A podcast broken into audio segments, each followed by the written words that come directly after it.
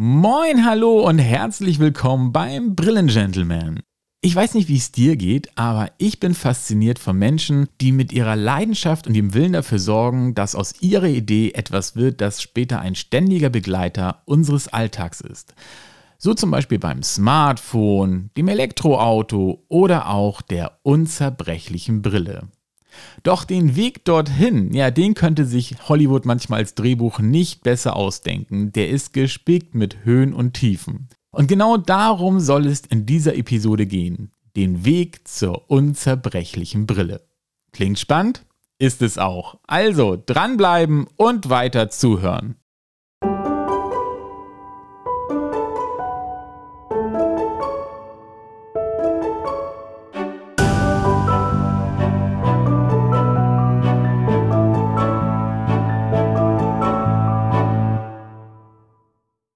Solch einer Idee liegt meistens eine besondere Situation zugrunde, die sozusagen die Initialzündung ist, um diese Idee entstehen zu lassen. So auch tatsächlich bei der unzerbrechlichen Brille.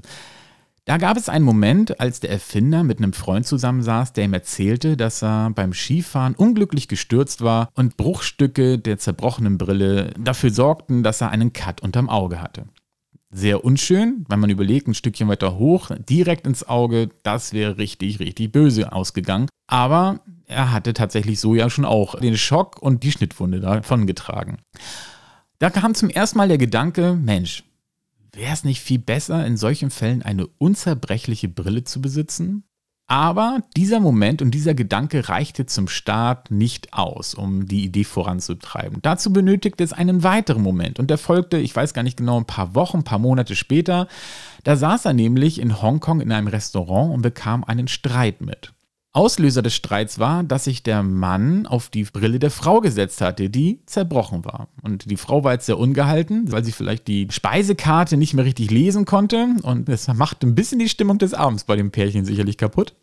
Und wieder kam dieser Gedanke, ja, das wäre natürlich nicht passiert, wenn die Brille unzerbrechlich wäre. Man braucht tatsächlich eine unzerbrechliche Brille.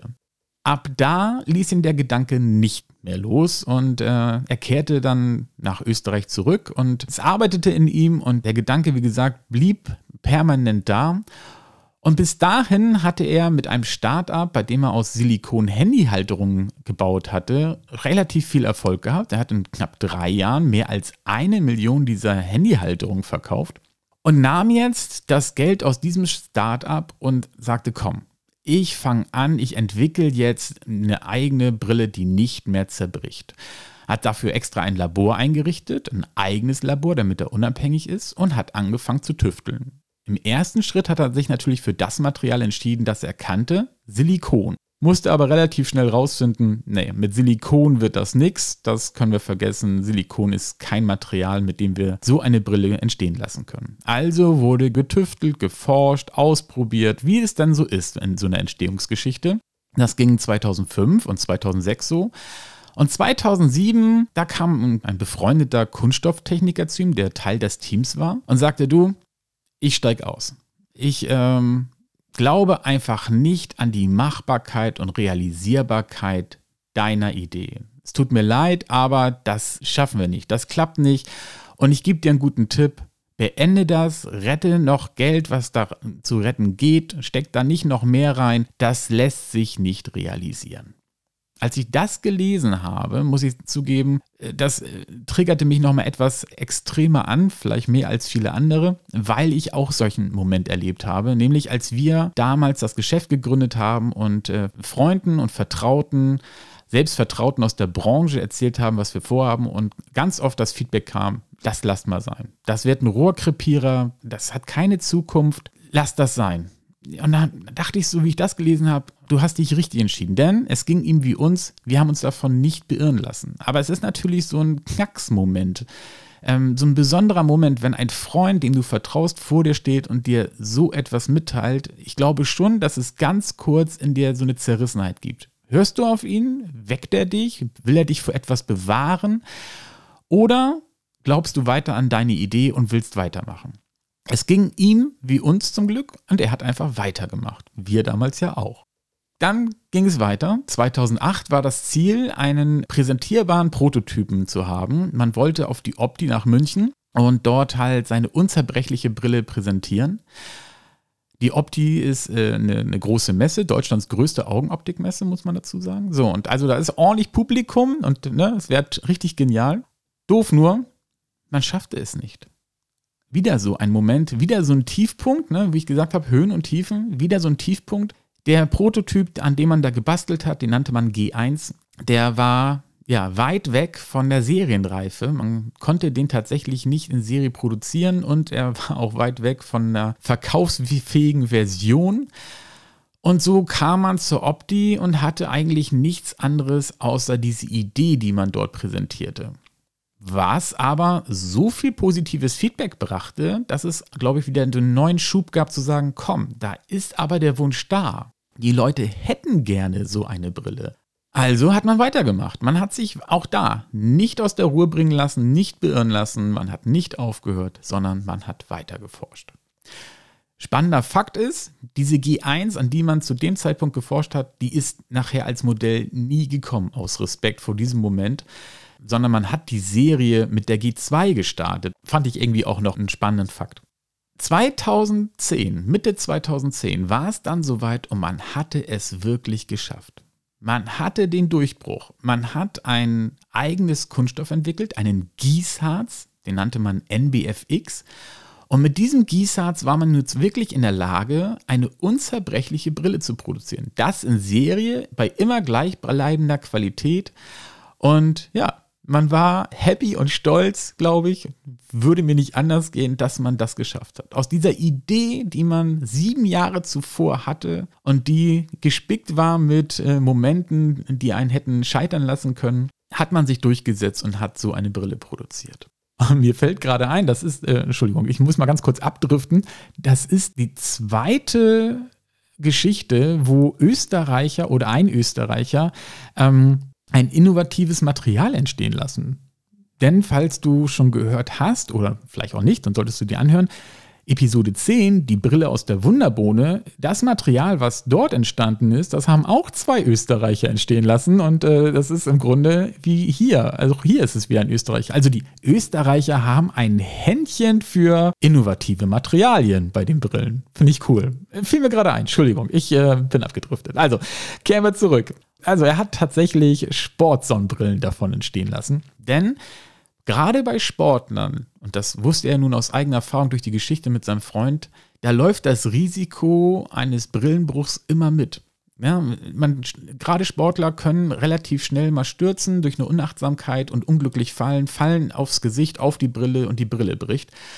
Und so hat man sich tatsächlich zur Entwicklung, zur Produktion von Sportsonnenbrillen als erstes entschlossen. Und es war wirklich ein richtiger Erfolg. Die Brillen kamen im Heimatmarkt Österreich gut an. Dort gibt es auch genug Sportarten, die natürlich so eine Brille gut gebrauchen können, wie das Skifahren, Klettern, Biken. Ach, es gibt noch einiges mehr. Und das sorgte wirklich dafür, dass die Brillen relativ schnell viele Fans und Träger fanden und sich auch sehr schnell einen guten Namen machten.